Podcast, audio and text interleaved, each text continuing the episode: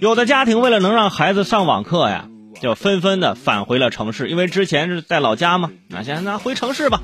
但是这个方法可能也进展的好像不太顺利，因为在前几天，江西南昌县有业主就投诉说，自己从老家吉安返回这个城市的小区，办了相关的证明，而且小区呢也没有确诊的病例，但是仍然被拦在门外，无奈呢得这连夜返乡回去。为什么要回来？就是想让孩子回来能能在家里上网课啊，有个信号，在老家没有信号，孩子上不了课。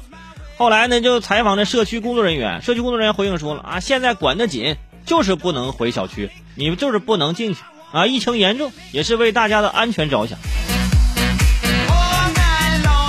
那双方，咱先把这事儿放放中间啊，在这个客观的说啊，这个物业或者社区的工作人员呢，这个初心是好的，对吧？为大家着想，但是呢，这方法有点笨拙，对吧？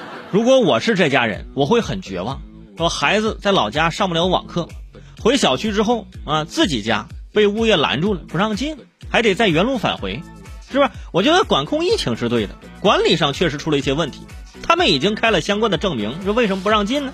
如果一律不让进的话，那我这开这证明有什么意义呢？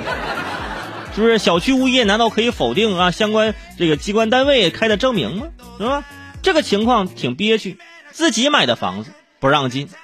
嗯，没准回了老家之后，那边村里也不让进，怎么办？两头堵，这样一家人只能露宿街头，在车里了，是吧？一次管控，让一个本来幸福圆满的家庭成了一个流浪家庭。那孩子去哪儿？只能去网吧上课了，网吧没开呢，现在。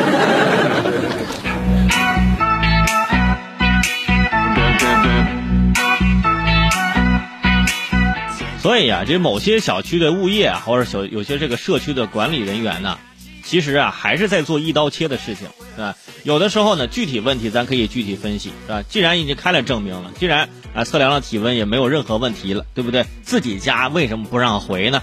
是不是？你看现在弄成这样，都上了新闻了，那上了我的节目了，对你们小区这个宣传也不是特别好啊，眼睁睁的啊无家可归了啊。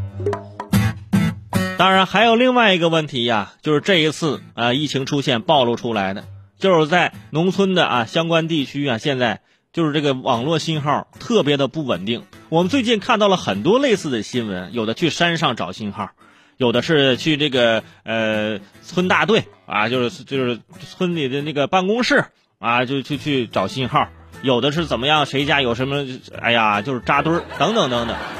所以说，看我们这个信号这个铺设呀，是不是我们这个农村地区是不是咱要稍微的再努力努力？现在都已经五 G 都出来了，啊，现在在某些地方，现在四 G 都已经不能实现，你得努努力呀。